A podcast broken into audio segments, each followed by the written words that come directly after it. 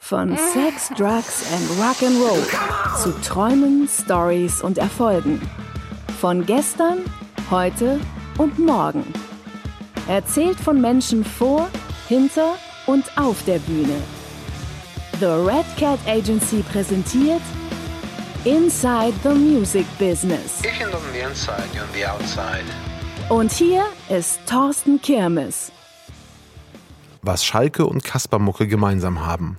Ob man ein Stück St. Pauli mit nach Ehrenfeld bringt und wie man mit Herzblut plakatieren kann, erklärt uns heute ein treuer und loyaler Wegbegleiter, ein Freund, ohne die die Musiklandschaft ganz sicher nicht das gleiche wäre und der einzige Geschäftsführer, der nicht in der Mobilitätsbranche tätig ist, der ein Dienstmotorrad sein eigen nennen darf. Freunde der ausgezeichneten Unterhaltung, Boys and Girls, begrüßt mit mir den weitgereisten, wunderbaren und definitiv einzigartigen Ole Kirchhoff. Ja, Thorsten, vielen Dank für die Blumen. Ähm, das äh, Wichtigste hast du zuerst genannt, den FC Schalke 04. Das ist, äh, freut mich sehr. Ähm, wie man den FC Schalke 04 und was nochmal zusammenbringt. Ich bin wieder raus. Pauli Ehrenfeld. Aber das, das, das klären wir gleich alles. Vielleicht erstmal. Äh, das war zu viel. ähm, bevor es wirklich losgeht, ähm, für die Hörer, wir sitzen heute draußen bei euch hier im Hof, auch im wunderbaren Köln. Das heißt, wenn nebenbei äh, das Fass angeschlagen wird und der Grill angeworfen wird, bitte nicht irritieren, wir sind wirklich draußen. Das heißt, alle Geräusche, die hier passieren, gehören einfach dazu. Das ist so. Wir fangen an, es ist ganz einfach, drei Fragen. Wer bist du? Was machst du? Was macht dich cool?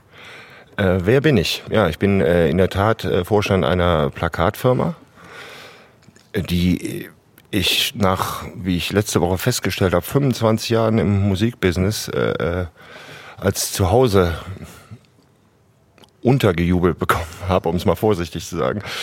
Ähm, seit zehn Jahren mache ich das mit den Plakaten und ähm, dadurch, dass äh, nicht zuletzt durch mich, aber durch viele Kollegen, die hier bei uns sind und was nicht jeder weiß, dass eigentlich die Toten Hosen unsere Firmengründer sind, äh, die Musik und das Plakat waren immer ganz nah beieinander, um die Toten Hosen Geschichte ein bisschen auszuführen. Das ist in der Tat so, dass äh, Jochen, der Manager der Toten Hosen, äh, am Anfang hatte die Band kein Geld, äh, wussten nicht, wie sie was zu essen kriegen und so. Und dann haben sie in Düsseldorf angefangen, wild Plakate an die Wand zu machen. Und irgendwann hat dann äh, Manager gesagt, also Jochen, ähm, da, da müssen wir noch ein Geschäft draus machen, da geht doch mehr. Und äh, in der Tat, er hat dann äh, JKP, äh, JKP, die Toten Hosen, sorry, ähm, haben dann als Plakatierer äh, bei der HGM angefangen. Es wird kolportiert, ich soll bitte nicht böse sein, aber ich glaube, unser erster Plakatierer war Campino. ähm, wir sind einen weiten Weg gekommen. Das äh, wilde Plakatieren machen wir gar nicht mehr. Wir haben Stadtverträge. Es ist ein sehr technisches äh, Konstrukt mittlerweile. Aber äh, wir kommen aus der Musik und äh, die Musiklabels, Bands sind unsere zuverlässigsten Kunden. Klar, mit Abstand. Ähm, da kommen wir her, da werden wir immer sein. Und nicht zuletzt durch Kollegen, die hier von EMI, MTV, Warner, Sony hier bei uns im Haus arbeiten, sind die Wege auch äh, relativ kurz. Verstehe. Ähm, sprich, also, wer bist du? Vorstand einer Plakat? Äh, Vorstand einer, äh, der Town Talker Media AG ist eine äh, Plakatfirma. Ja. ja, guck mal. Und eigentlich bist du erstmal Ole Kirchhoff, weil die Menschen, die dich nicht kennen, also wer kennt dich nicht, aber ähm, ja, kann man so stehen lassen. Was macht dich denn cool? Mich macht gar nichts cool. Also äh, ich äh, liebe Musik, ich bin mit Musik aufgewachsen, ich äh, habe lange Zeit äh, für große Musikfirmen Warner und Sony äh, selber gearbeitet, habe dadurch äh, viele, viele Freundschaften geschlossen mit Künstlern, mit Managements, mit äh, Verlagen, alles, was da im Umfeld der Musik stattfindet. Äh, mit all dem habe ich schon mal zu tun gehabt und äh, wie gesagt, in 25 Jahren, das ist mein Leben. Also das meine besten Freunde kommen zu 90 Prozent, würde ich sagen, aus dem Musikumfeld, ja. Verstehe. Ähm, gut, eine, eine, einige sehr umfangreiche Antwort für, für diese drei kurzen Fragen. Ja. Denn wir steigen immer ein äh, im Anschluss mit ähm, einem kleinen, wir nennen das Quickfire Questions, mhm. also sehr schnelle Sachen. Ähm, ich lege einfach mal los und du weißt eigentlich genau, um was es geht. 04 oder 09? 04, noch so eine Frage und ich werde sauer. Harley oder Indien? Boah, ich werde sauer. Äh, Harley. Hamburg oder Köln? Es ist Hamburg, ja. Was sagst du Justin Bieber, wenn du ihn im Aufzug triffst? Werd erwachsen. Screaming Eagle oder Eagle Rock? Screaming Eagle. Gleichstrom oder Wechselstrom? Beides. Kaspar Mucke ist? Ein Spruch der Ärzte, den ich für eine ACDC-Kampagne verwendet habe. Gute Plakate sind? Essentiell für äh, eine erfolgreiche Musikkampagne. Talk of Town oder Town Talker? Town Talker. Welches Kompliment hörst du am häufigsten? Oh, keins. Wenn du einen Song als Klingelton hättest, dann wäre das? Highway to Hell. Ein Album, das jeder gehört haben sollte, ist? Highway to Hell. Musik ist für die Ewigkeit, wenn? ACDC laufen. Was hast du als letztes gekauft? Als letztes Nick Cave in the Bad Seats. Nicht welches Album, welches Produkt, einfach egal was. Curry Pommes. St. Pauli ohne Jägermeister ist? St. Pauli. Musikmarketing ohne Außenwerbung ist wie? Äh, Brot ohne Butter. Vielen Dank. Das ist ja mal ein kleiner Einblick, den du uns hier gewährt hast. Und äh, für die Innen Outsider, die jetzt alles äh, daraus lesen möchten, was sie erkennen, er, er, erkannt haben könnten. Ähm, du hast sehr viele Jahre äh, alle möglichen Größen des Showgeschäfts betreut. Von Plattenfirmen, wie du gerade sagtest, Warner, Sony. Ähm, und äh, der Erfolg der Künstler lastet eben auch auf deinen Schultern. Also du hast das sicherlich mit aufgestellt. Andere dürfen das sagen, Ole. Okay. Ähm, und vor ein paar Jahren ging es dann von der Elbe an den Rhein und bist du eben einer der, der Vorstände der Town Talker Media AG ähm, und steuerst aus Köln raus die Geschicke der Außenwerbung. Und eben gemeinsam mit dem Team sorgst du dafür, dass die richtigen Plakate am richtigen Ort hängen. Hol doch mal die Hörer ab, erzähl doch mal, wo fing alles an, was hat dich bewegt, erstens in die Musikbranche einzusteigen, wann bist du eingestiegen und wieso dann Außenwerbung, also was ist Oles Story? Und lass dir Zeit, gerne. Der Einstieg in die, äh, ich bin ein klassischer Quereinsteiger. Ich habe äh, für eine Fluglinie gearbeitet. American Airlines äh, war da relativ früh in, äh, im mittleren Management in einer führenden Funktion. Und mein Vorteil war dadurch, dass ich äh, von Kindesbeinen ab wirklich Musik geatmet habe. Äh, Musik war mein zentraler äh, Lebensmittelpunkt. Ist es heute auch noch. Ähm, hatte ich den Vorteil, dass die Künstler, die mit uns geflogen sind, man muss sich so vorstellen, man checkt die Passagierlisten und ich kenne die Echtnamen der Künstler. Also äh, Michael Balsari ist äh, Flea von den Red Hot Chili Peppers. Das wissen die meisten Leute nicht. Wenn ich abends vor dem Flug, die vor den Flügen äh, die Listen gecheckt habe, sind mir diese Leute aufgefallen und ich habe die dann immer persönlich begrüßt und habe gesagt, Glückwunsch, du fliegst halt mal Businessklasse. Ähm, als die noch relativ am Anfang waren, diese Künstler. Das haben die nicht vergessen und haben im Gegenzug mir immer Backstage-Pässe zugesteckt. Irgendwann hat dann äh, der heutige Sony-Chef, äh, in Frankfurt war das, äh, hat äh, gefragt, sag mal, bei welcher Plattenfirma ist denn dieser Typ, der immer hier Backstage abhängt mit den Bands? Und wieso mögen die den so sehr? Dann hat irgendwer gesagt, der ist gar nicht bei einer Plattenfirma, der ist bei einer Fluglinie. Und dann hat dieser Herr mich angesprochen und hat gesagt, sag mal, möchtest du nicht für eine Plattenfirma mal arbeiten? Ich habe gesagt, du, das ist mein Traum, aber wie soll das gehen? Ich kenne keinen. Und dann hat äh, Daniel, also Lieberberg, äh, hat damals, äh, wenn ich es genau erinnere, einen Vorstellungstermin mir bei der Sony besorgt. Äh, bin dahin, erste Gespräch war 28, das kann man ausrechnen, wie alt ich wirklich bin. Ähm, und die haben mich weggeschickt und haben gesagt, ich bin zu alt. Das hat dann wiederum der Promotion-Chef der Sony gehört und hat äh, Bernd Weiß, äh, ich grüße dich Bernd, äh, hat gesagt, es kann nicht sein, so einen mit so einen Kenntnissen können wir nicht wegschicken und er hat mich dann als freien Mitarbeiter dazu geholt. Und innerhalb relativ kurzer Zeit äh, haben auch die Kollegen und die Vorgesetzten mitbekommen, dass ich durchaus Ahnung von Musik hab und bin dann bei der Columbia, war es damals, Columbia Records, haben wir nicht nur die allererste Label-Website überhaupt gemacht, äh, äh so lange ist das her, sondern ich wurde dann Leiter der äh, alternativen Promotion-Abteilung. Wir hatten Bands wie Black Crow, Slayer, Aerosmith, zahllos, also wirklich, also alles, was nicht Pop und Mainstream war, hat, haben meine Kollegen und ich betreut. Und wir hatten auch Glück, dass wir damit Erfolg hatten. Und irgendwann ist mein Chef zu Warner gewechselt. Mir ging es in Frankfurt eigentlich relativ gut, Warner in Hamburg. Und hat äh, freitagsabends war das, rief mich an, sagt, Ole, willst nicht äh, nach Hamburg kommen? Und ich so, ja, warum sollte ich das tun? Mir geht's doch echt super. Hat er diese magischen vier Buchstaben gesagt, äh, AC und DC. Und ich habe am Montag drauf gekündigt. also der äh, Grund, warum ich dann wirklich nach Hamburg gegangen bin, ist äh, meine Lieblingsband, ja. Und jetzt, äh, ich bin dann 2006 bei Warner ausgestiegen, um The Darkness zu managen. Die haben sich dann leider Gottes relativ äh, zeitig aufgelöst. Und dann hat sich der damalige Vorstand der äh, Town Talker hat äh, gesehen, oh, da ist jemand, der guten Kontakt in die Musikindustrie rein hat und äh, seitdem bin ich hier. Verstehe. Also ich, ich kenne uns ja auch ein paar Tage. Ich wusste nicht, dass du jemals für American Airlines gearbeitet hast, aber nice. Wenn dir jetzt jemand ein Telefon in die Hand drücken könnte und du könntest dich selbst anrufen an dem Tag, als du das Gespräch mit dem ehemaligen Sony-Chef hattest. Den jetzigen Sony-Chef. Dem jetzigen, Entschuldigung, ja. dem, dem, jetzigen Sony-Chef, entschuldige. Ähm, beziehungsweise bevor es losgeht, was würdest du dir raten oder empfehlen? Klassiker. Ich würde alles genau nochmal so machen, ja. Also keine weiteren Empfehlungen. Feintuning könnte, könnte dran gearbeitet werden, aber äh, ich freue mich sehr, also rückblickend kann es gar nicht besser laufen. Also, ja. Was waren denn die größten Enttäuschungen in deiner Zeit in der Musikbranche? Als ich äh, Warner verlassen habe, um für mich Freunde damals äh, The Darkness äh, zu managen, die wirklich äh, weltweit Erfolg hatten. Und dann ich leider sechs, nee, acht Monate später den Sänger in die Klapse fahren durfte und äh, die Band sich aufgelöst hat. Das war für mich eine harte Enttäuschung. Ja. Ich hatte alles auf eine Karte gesetzt und wegen Drogen ist das ganze Ding auseinandergebrochen. Ja. Gibt es Dinge, die du bereust? Für dich? Bereuen, das hat jeder, oder? Hartes Wort, ja. ja. Äh, bereuen, nö, nix.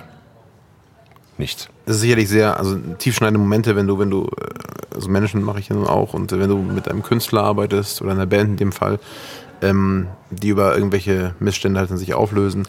Ähm, Gibt es Momente, und vielleicht gehört das ja dazu, auch positiv oder negativ, Momente, die du nicht missen möchtest und die dich sehr geprägt haben? Und wenn ja, welche wären das? Auf die Musikindustrie beschränkt gibt es da mannigfaltig. Also letztens noch ein heiliger Moment war, äh, äh, Billy Talent im Molotow in Hamburg vor 40 Leuten sehen zu dürfen, für die ich bis heute äh, auch beratend zur Seite stehe. 16 äh, Jahre später. Äh, Rage Against the Machine im Nachtleben in Frankfurt und jetzt ganz kürzlich äh, in Hannover eine neue Band Fever äh, 333. Äh, geringe Erwartungshaltung, wenn man hingeht und die Bands blasen einen weg, das ist für mich größtes Glück. Ja. Da freue ich mich äh, wie ein kleiner Junge immer noch. Äh, Gibt es Vorbilder, die dich begleitet haben? Vorbilder, ja, sicher. Ich habe viel äh, eben nicht in der Musikindustrie seiend über Leute wie Ahmet Ertegün äh, gelesen, der Gründer von Atlantic Records, äh, den ich dann zu späterer Zeit bei Warner kennenlernen durfte. Äh, das ist einer der größten, sympathischsten, eloquentesten, schlauesten Menschen, die ich jemals kennengelernt habe. Ja, Ahmet, äh, sicherlich ein Vorbild, ja. Dann bist du du hast der Musik ja nicht wirklich den Rücken gekehrt, also nie, wenn ich das richtig sehe. Ähm, trotz allem der Musikbranche in Anführungszeichen. Zumindest arbeitest du jetzt in der Out of Home, äh, in der Außenwerbung. Ähm, wie wichtig ist das Plakat für die Musik und kann man mit Außenwerbung Hits landen? Ja gut, das ist, äh, der Mix macht die Musik. Ne? Ähm, fängt natürlich damit an, dass der Künstler einen guten Song haben muss, am besten ein gutes Album. Äh, das wird vorher von Fachleuten festgestellt, in Zusammenarbeit mit dem Management, mit der Band. Und wenn man dann, äh, excuse my French, auf die Kacke hauen will, dann gehört die Außenwerbung ganz sicher dazu. Das ist immer noch ein Statement. Äh, das Wort Machtdemonstration ist falsch, aber wir kriegen viele Anrufe von äh, Journalisten, die sagen hier, ein Beispiel, Red Hot Chili Peppers, da meint ihr es jetzt aber ernst weil sie ein Plakat gesehen haben. Das ist ein äh, Statement, dass hier an den Künstler geglaubt wird und dass man in den Künstler auch investiert. Ja. Ist das genreübergreifend? Würde ich sagen, ja. Gibt äh, zig Formate. Es würde jetzt zu weit gehen, das äh, alles zu erklären. Heute gibt es digitale Außenwerbung. Äh, aber das, das Standardplakat, anders gesagt, für die Veranstalter ist, glaube ich, das Plakat das wichtigste Werbemittel mit Abstand. Kein anderes Werbemittel ist wichtiger als das Plakat, ja. Was gelernt ist wahrscheinlich auch, ne? Na klar, also über Jahrzehnte. Und fahrt durch irgendeine Stadt. Äh, ihr seht, äh, dass wer in der Stadt spielt. Ja. Gut. Du hast äh, sehr, sehr viel Erfahrung geschöpft, irgendwie einmal in der Musikindustrie als Management und eben auch mit der ja, Liebe zur Musik logischerweise. Ähm, entsprechend hast du auch viele Künstler kommen und gehen gesehen, wie wir alle. Ne? Wir haben für viele Leute gearbeitet, die sehr vielversprechend waren, die dann vielleicht dann zu wenig Plakate hatten. Gibt es irgendwie ein Erfolgsrezept für dich, für die Musik oder für den Hit, was du jungen Künstlern empfehlen könntest? Glaubt an euch selbst, äh, hört anderen nicht zu, äh, macht das, äh, seid einzigartig.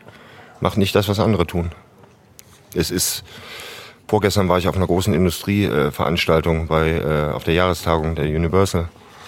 Und da hat der Chef der Universal was Interessantes für mich auf jeden Fall gesagt, was auch mein Hauptgenre betrifft, dass eben im Moment der Fokus auf Hip-Hop so krass ist, dass man schon fast von einer Monokultur reden könnte.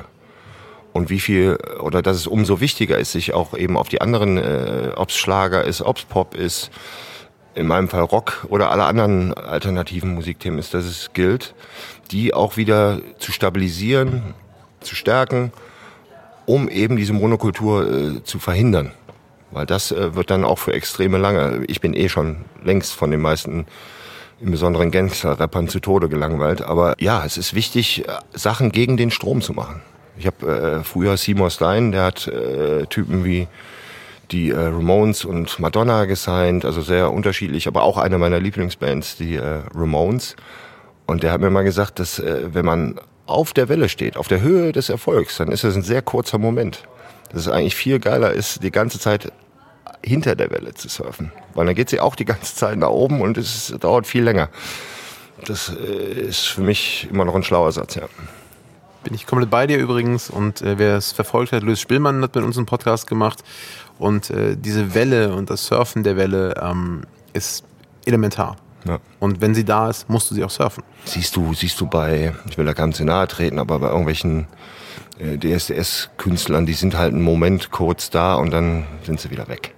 Ne, wie ich äh, betreue immer noch, also ich arbeite ja auch immer noch für Muse, ne, eine Band, die jetzt äh, auch seit über 20 Jahren jetzt äh, um Block ist. Und die haben jetzt gerade dieses Jahr ihr größtes Konzert ever in Deutschland gespielt im äh, Müngersdorfer Stadion hier. Das ist nur zu erreichen, wenn man am Anfang eine besondere Idee hat und äh, aus der Masse hervorsticht, ja. Und generell für den Weg, also jetzt reflektiert die Branche, überleg, was es da gibt irgendwie. Jetzt, wenn du einzigartig bist, wie, wie schafft man es denn dann weiter? Das bleibt ja nicht, also wenn du im Proberaum einzigartig bist, weiß es ja nicht die Bevölkerung. Jetzt, äh, sehr trivial eigentlich. Das Wichtigste ist, also es gilt nicht für, so, für Bands jetzt. Also ich arbeite fast ausschließlich für Bands.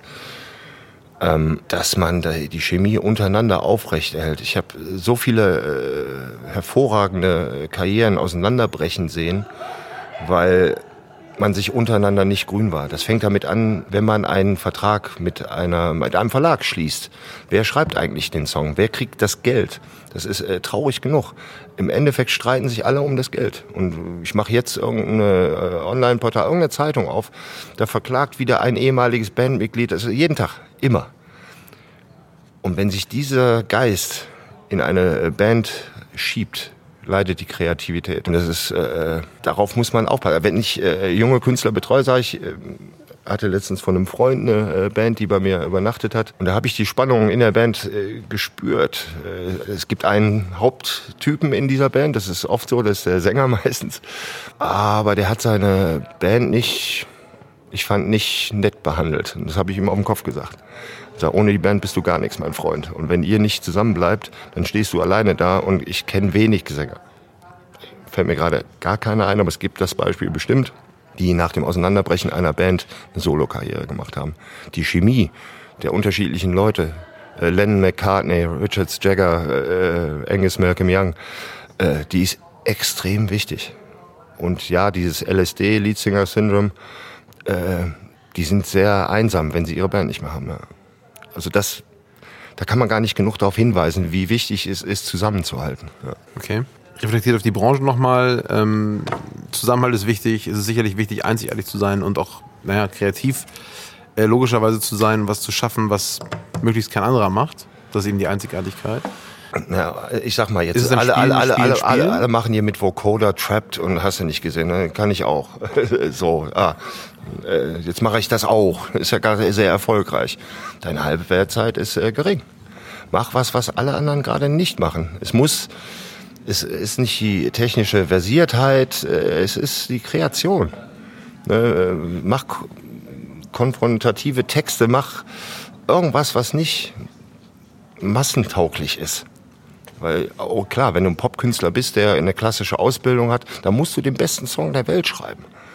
Als Band musst du das gar nicht. Ne, Du musst äh, entweder die Ausstrahlung ist es, die Intensität. Ich habe äh, Bands unter Vertrag genommen, die nicht gutes oder nicht das allerbeste Songmaterial hatten, aber die mich mit ihr, ihrer Energie von der Bühne aus überzeugt haben. Das ist ganz wichtig, das Zusammenspiel, das, äh, dass man sich mit den einzelnen Charakteren identifizieren kann. Das, ich, Vorbildfunktion ist auch das falsche Wort, aber dass Leute, und meine ich nicht arrogant, nach, zu dir aufschauen.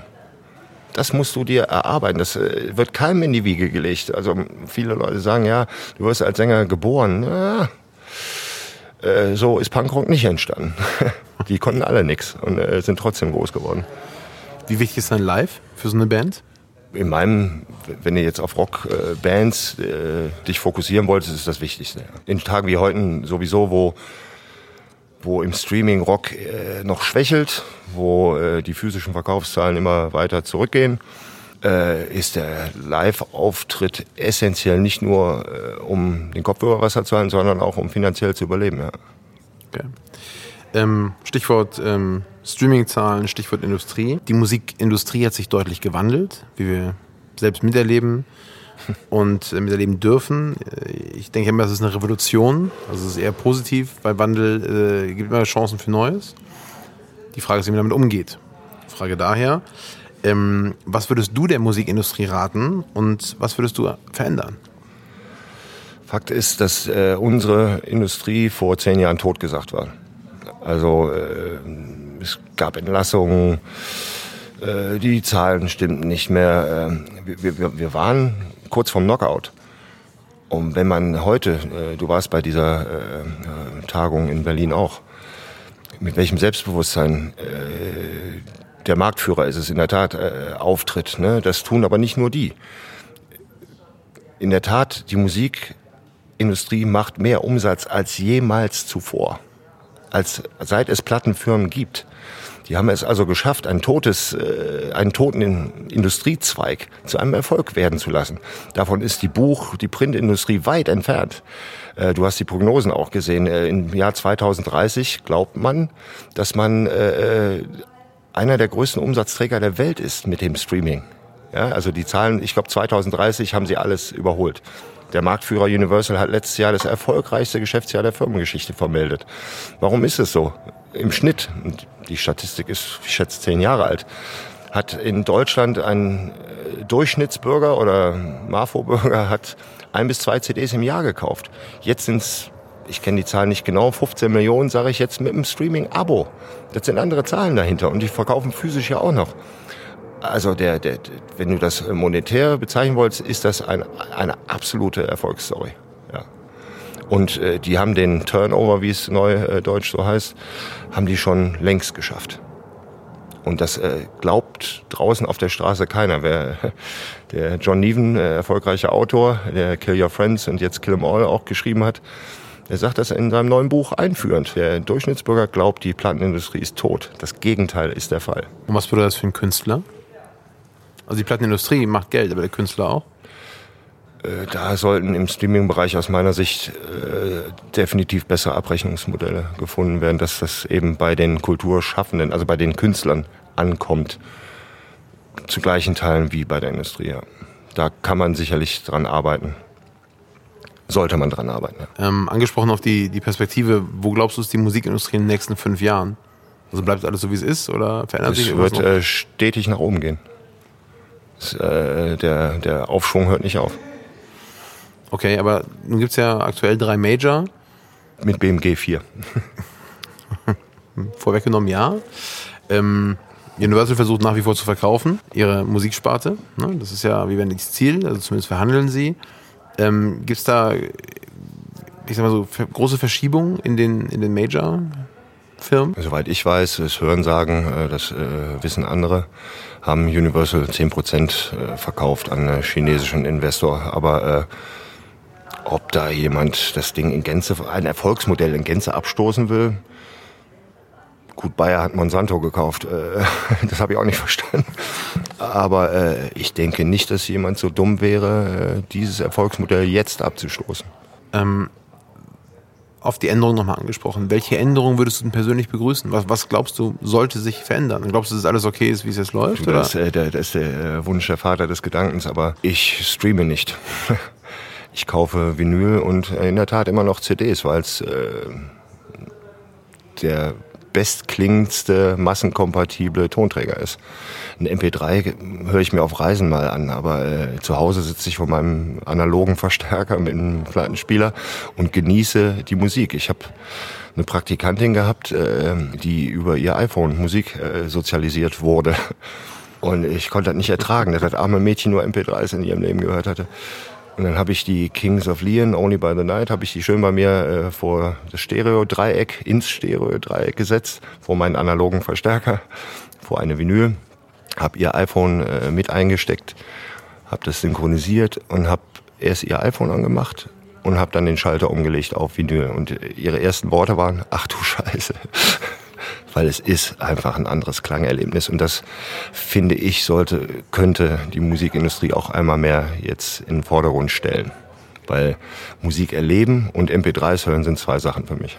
Korrekt, aber nun ist ja also ich glaube für uns beide aus unserer Perspektive auch das Wort leider hier angebracht. Die junge Generation durchaus eher im Streaming aufgewachsen. Glaubst du, dass das Album noch Zukunft hat? Da gibt es ja auch viele Diskussionen dazu. Auch da äh, ich wundere mich aber die Hardware-Industrie. Es gibt keine äh, Abspielgeräte mehr. Ne? Also es wird kein Laptop, äh, wenn überhaupt einer einen Laptop hat, äh, äh mit einem CD-Player aus. Autos werden nicht mehr so ausgeliefert. Die Kids wissen das nicht. Also die, die jetzt 18-Jährigen äh, wissen nicht, wie man so ein Ding anmacht. Äh, das ist halt so. Äh, aber da sehe ich auch eine Nische entstehen, wo, wenn man, wie meiner Praktikantin damals, mal dieses Klangerlebnis darstellen würde, man auch Erfolge erzielen könnte. Und das äh, ist noch ein bisschen im Hintergrund. Vielleicht kommt da, also Vinyl äh, ist stabil, hat Zuwächse, ist ein Nischenprodukt, aber in dem Bereich feiert das ordentliche Zuwächse. Und meine Kids sind da jetzt äh, ein schlechtes Beispiel, weil die natürlich mit mir aufgewachsen sind. ähm, aber die haben alle einen Plattenspieler und die sind auch äh, in den 20ern. Äh, die wollen dieses Klangerlebnis nicht missen. Und ja, die haben auch alle ein iPhone und was, äh, aber wenn die Musik genießen wollen, hören sie Schallplatten. Glaubst du, es war früher anders? Musik war in Ermangelung anderer. Wir, wir hatten keine äh, Games. ähm, wir hatten äh, kein YouTube, kein Interweb. Das gab's nicht. Da war schon Musik äh, der zentrale Bestandteil der Jugendkultur. Die 68er, was weiß ich alles. Das hatte eine andere Wichtigkeit, obwohl heute mehr Musik gehört wird als je zuvor. Aber die, die, die Wichtigkeit war eine andere. Rockpalast früher, äh, da hat man sich mit all seinen Freunden getroffen und nachts bei einem zu Hause äh, die Rocknacht geguckt. Ne, weil, ah ja, man durfte äh, zu den anderen hin, ne, weil da Eltern auch irgendwie waren. Aber da haben wir sechs bis sieben Stunden nachts äh, um Mitternacht Musik geguckt und gehört. Das ist heute unvorstellbar. Ja. Aber das war für uns das Wichtigste. The Police, The Who, Bob Marley, wer, wer da alles gespielt hat, äh, Grateful Dead, äh, kannst du gar nicht alle aufzählen. Aber das äh, hat uns oder die Leute meiner Generation ganz sicher geprägt. Ja. Ich muss mal zurückkommen. Ähm, du bist ja nun sehr, sehr lange schon unterwegs in, in, in der Musikbranche, Musikwelt. Und ähm, gibt es Geschichten, die du teilen möchtest, die äh, vielleicht auch anderen Bands eine kleine Lehre sein können oder auf Wege hinweisen oder was auch immer? Ein Spruch, den ich äh, gerne äh, bringe oder ein paar Sätze, die ich gerne bringe, ist, äh, nenn mir eine Band, die in 50 Jahren noch gehört werden wird, die nicht komplett von Drogen oder Alkohol zerfressen war. Nenn mir nur eine. Und ich sag hier Led Zeppelin, äh, The Who, äh, die, die Reihe ist endlos. Ich habe immer noch kein Gegenbeispiel bekommen. Jetzt kann ich aber als Management oder äh, Musikschaffender nicht hergehen, Jungs, haut euch Hero in den Kopf, sauft euch jeden Tag dusselig. Äh, das darf ich nicht. Aber es gibt wenige, ich sag mal Beatles, ja, die werden in 50 Jahren, die werden seit 50 Jahren gehört, die werden in 50 Jahren gehört. Das ist bei äh, Capital Bra nicht so. Das glaube ich auch nicht, nein. Obgleich er wahrscheinlich auch alles tut, das den nachzueifern, was die äh, Alkohol- und Drogenproblematik angeht. Das kann gut sein, aber da Hilft fehlt einfach nichts. die äh, Kreativität und ja gut. Ähm, Ja, lass mir so stehen, heißt das. Okay. Was gibst du also neuen Bands mit auf den Weg abschließend? Was sind so deine drei Dinge, die jeder beherzigen sollte, wenn er Musik macht?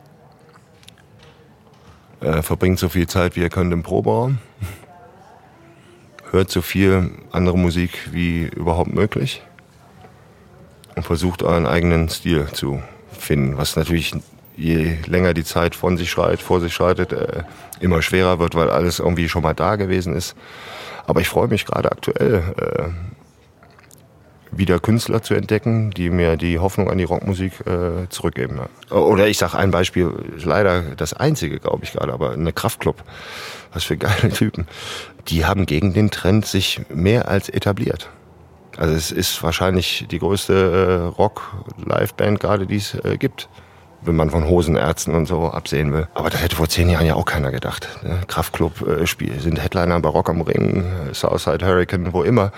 Und die ziehen den Laden auf links. Und die sind äh, alle noch keine 30. Aber geile Show. Auf jeden Fall. Äh, die, die haben es.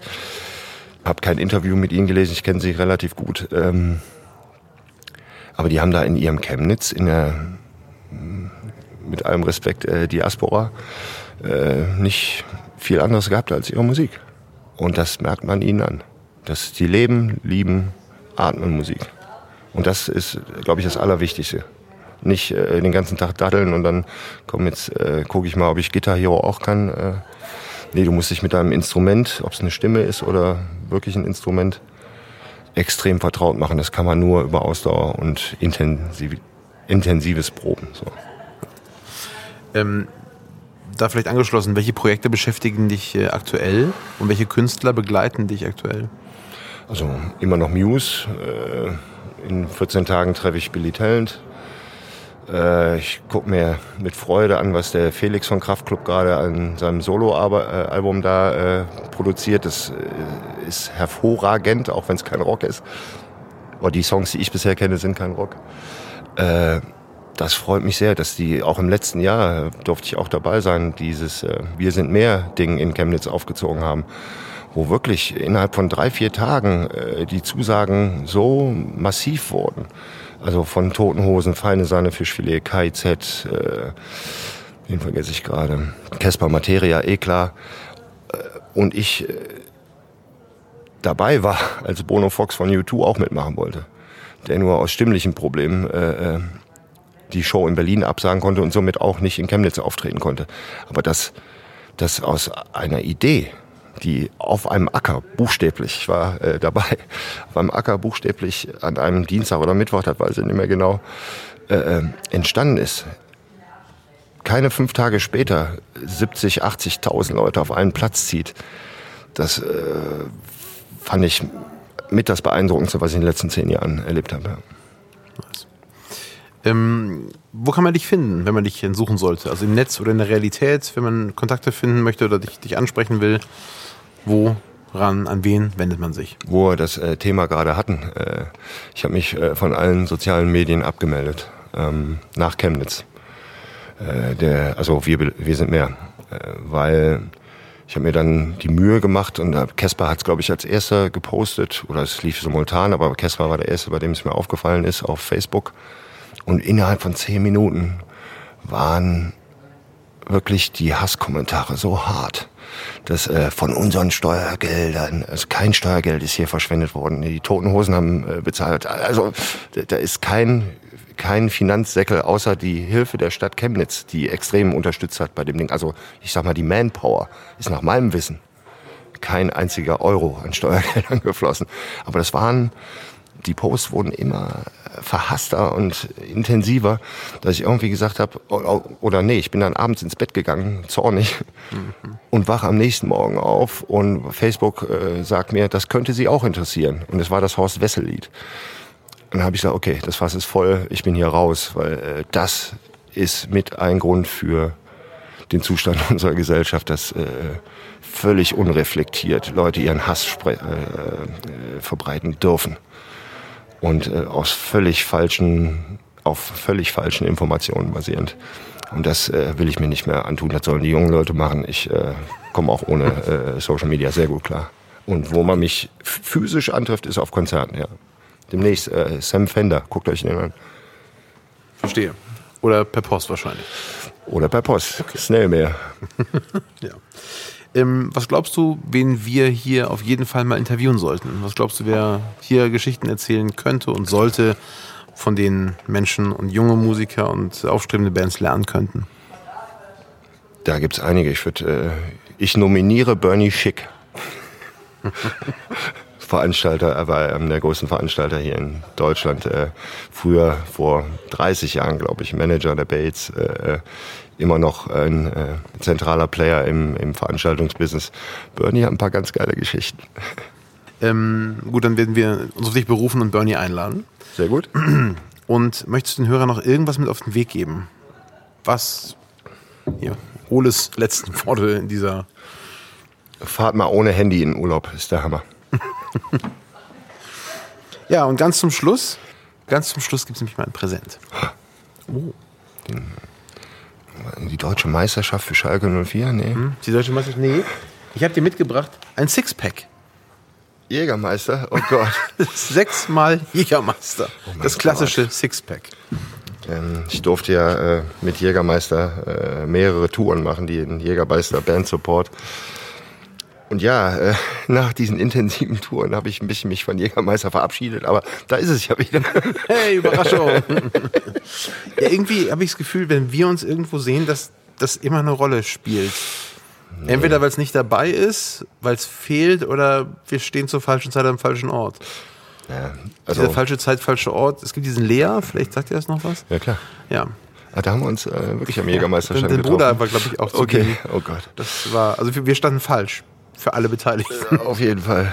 Äh, ja, vielen Dank. Gerne.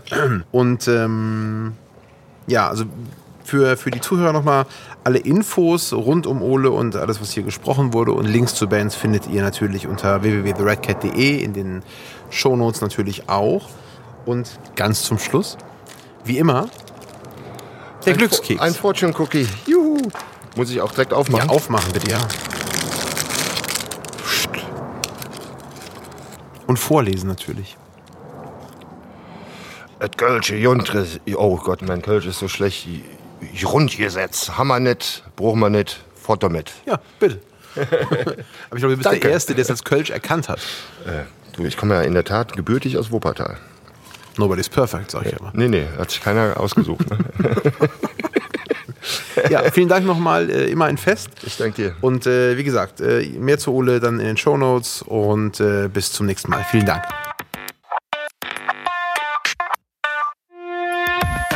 Vielen Dank fürs Zuhören. Das war Inside the Music Business. Präsentiert von The Red Cat Agency. Mehr Infos gibt es wie immer unter www.theredcat.de. Bis zum nächsten Mal.